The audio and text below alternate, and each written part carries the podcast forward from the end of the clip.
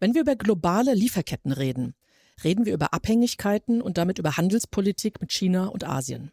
Deutschlands Wirtschaft ist global ausgerichtet und das soll und wird sich auch nicht ändern. Insofern möchten wir heute an frühere Podcasts mit internationalen Themen anschließen und Richtung China und Taiwan schauen. Es geht um geopolitische Risiken und inwieweit eine werteorientierte Handelspolitik vielleicht möglich ist. Mein Name ist Marion Ohnesorg. Ich bin geschäftsführendes Vorstandsmitglied im Managerkreis der Friedrich-Ebert-Stiftung. Begrüße Sie herzlich zur Folge 61 unseres Wirtschaftspodcasts, heute zum Thema Sicherheit und Handel im Raum Asien-Pazifik. Freue mich sehr, dass wir dazu Dr. Maybrit Stummbaum zu Gast haben.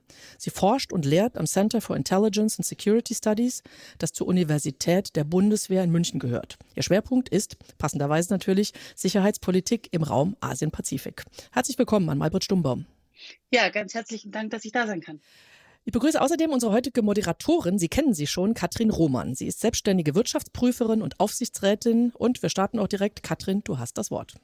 Ja, vielen Dank, Marei. Wir haben heute ein spannendes Thema, was auf der Agenda für Unternehmer und Führungskräfte in unserer Wirtschaft deutlich stärker in den Fokus gerückt ist. Gerade die deutsche Wirtschaft mit ihrer engen Verknüpfung in die globalen Märkte ist ja ständig vor neuen Herausforderungen und häufig überdeckt das Tagesaktuelle auf dem Tisch der Führungskräfte den etwas längeren Blick auf die grundlegenden und gravierenden Veränderungen. Dem wollen wir uns heute widmen. Frau Professor Stumbaum, welche grundlegenden Entwicklungen sehen Sie denn gerade im asiatisch-pazifischen Raum? Was sind so die langen Linien, an denen wir uns auch mit Blick aus der Wirtschaft eigentlich entlanghangeln?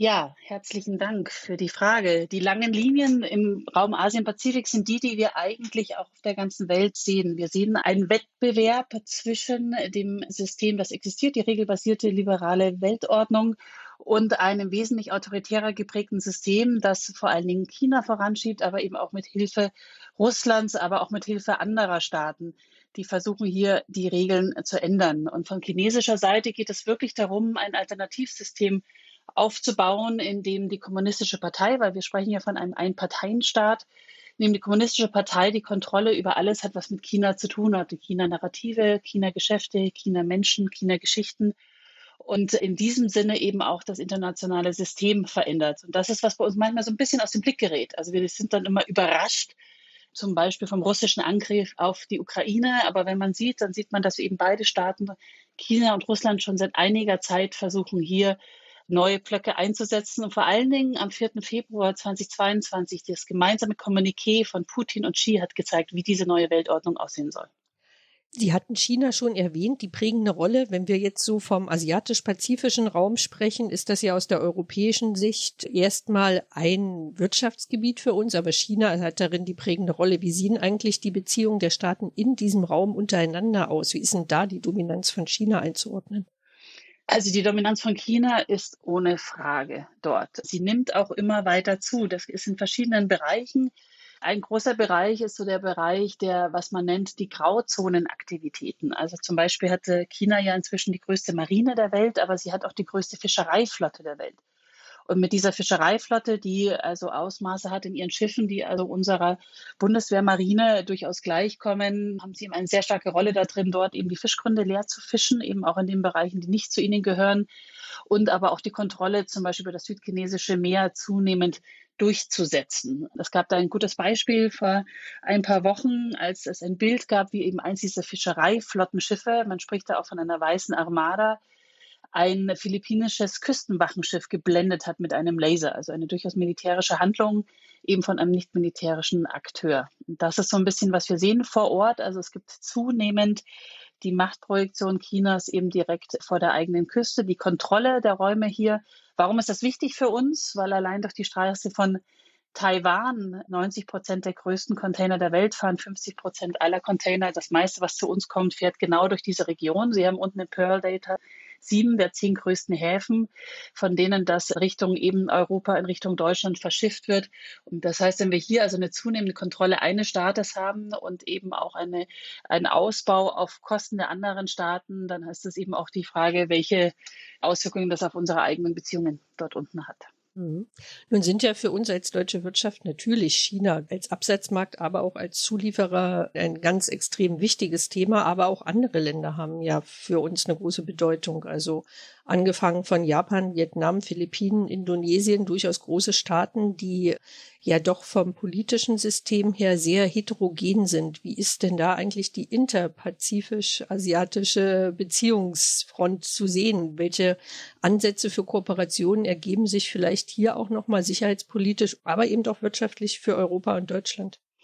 Ja, Stichwort ist hier ASEAN, also die Association of Southeast Asian Nations, vor allen Dingen beim Shangri-La-Dialog vor zwei Wochen, also dem größten sicherheitspolitischen Dialog in Singapur, der jährlich stattfindet, wurde das immer wieder betont, die ASEAN Centrality heißt das immer. Also alles läuft über diese Organisation. Muss man wissen, da sind eben zehn südostasiatische Staaten zusammengefasst und das sind so unterschiedliche Staaten wie Singapur, aber eben auch Laos und Kambodscha, die hier versuchen zusammenzuarbeiten in etwas, was sie nennen die ASEAN Way. Das bedeutet, man verhandelt so lange, bis man auf einen Kompromiss kommt, was natürlich sehr schwierig ist bei sehr unterschiedlichen Staaten. Sie haben da eben Staaten wie Myanmar nach dem Militärputsch. Sie haben Singapur mit ihrer Form der Demokratie, aber sie haben eben auch die Philippinen. Und die machen jetzt hier eben ihre Beziehungen zu den ASEAN Plus. Da haben sie dann eben Japan, Korea, China mit dazu.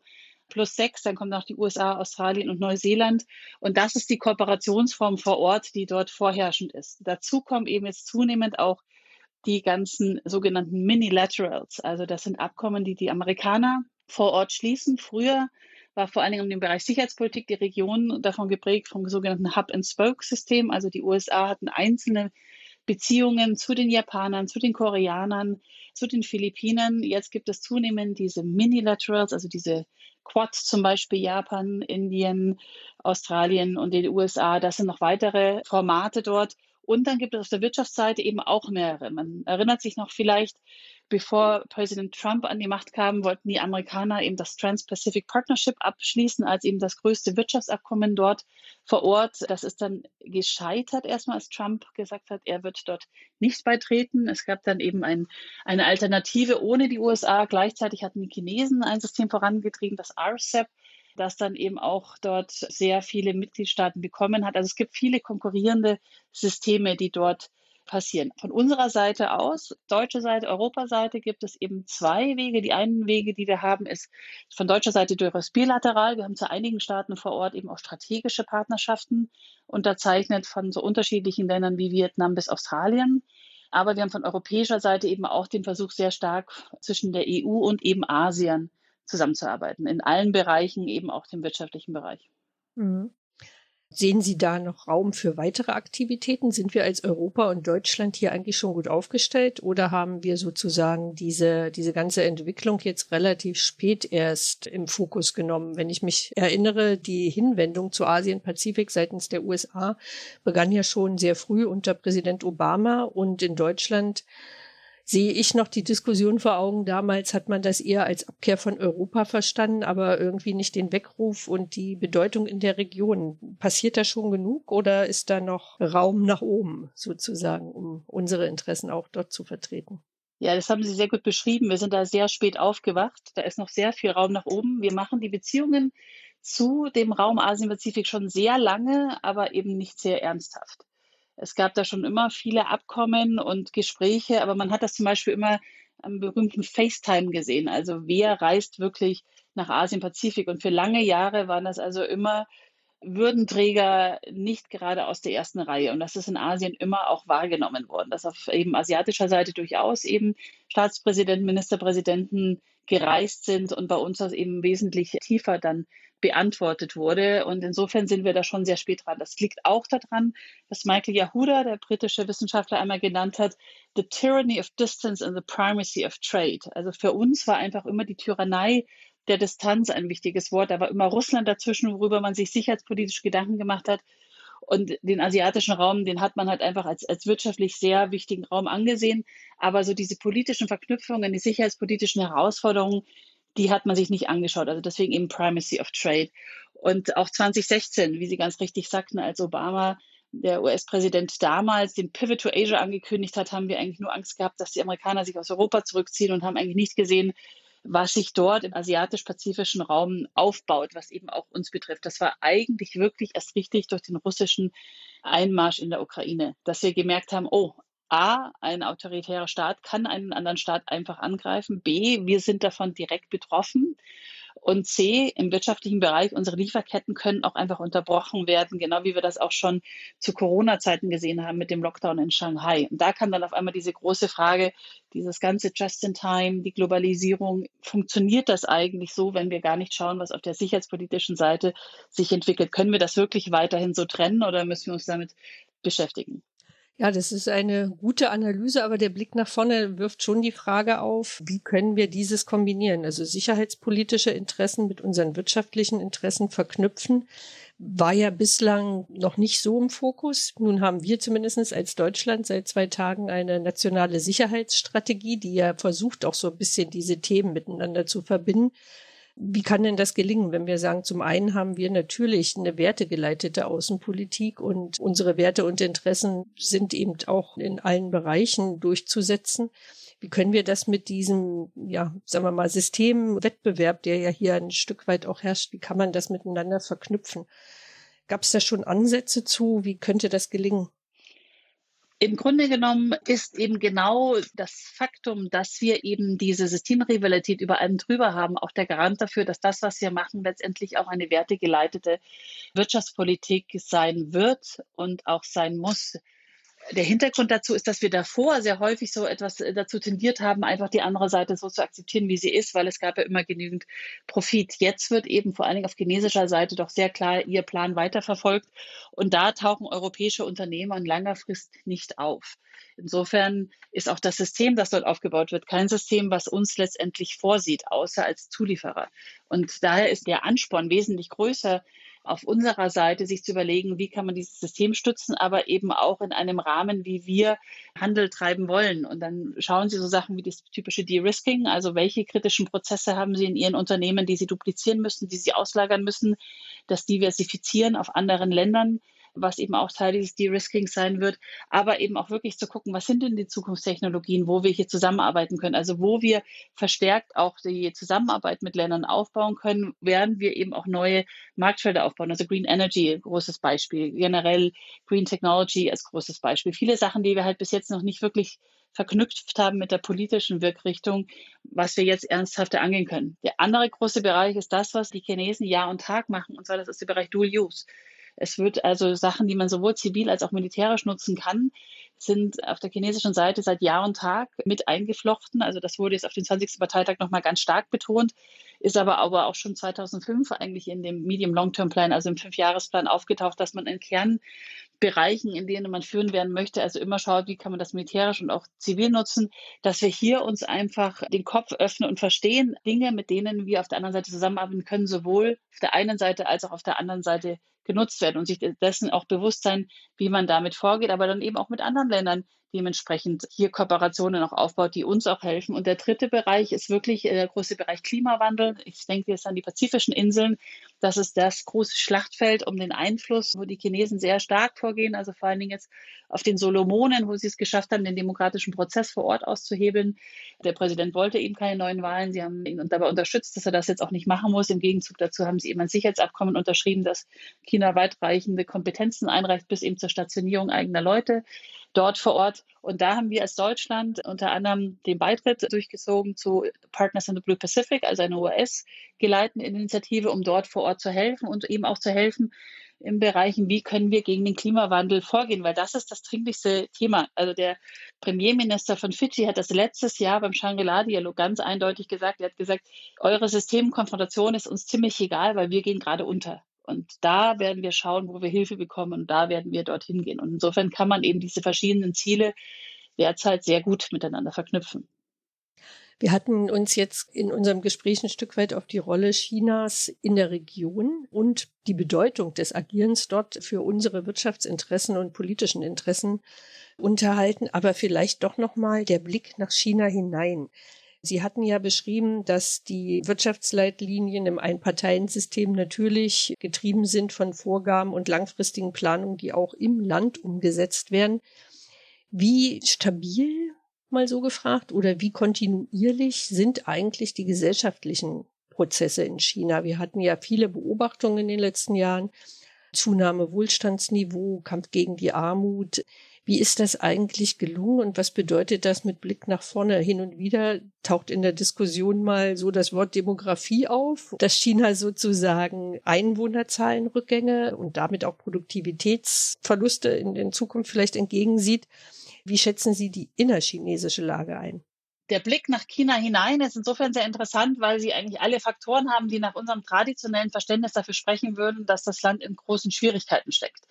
Sie haben genau das, was Sie angesprochen haben. Also Sie haben eine abnehmende Demografie. Dieser Slogan, ob China alt wird, bevor es reich wird. Sie haben das Problem mit den Arbeitsbedingungen. Also Anfang des Jahres gab es eine Umfrage von knapp 900 China-Experten. Was sind die Herausforderungen dieses Jahr? Und die Großteil der Leute haben sich dafür ausgesprochen, dass es Proteste wegen den Arbeitsbedingungen geben wird. Wir haben das ja ganz gut bei Foxconn gesehen, als die eben im Rahmen eines Corona-Lockdowns ihre Mitarbeiter eingesperrt haben, zu welchem Unmut das dort geführt hat.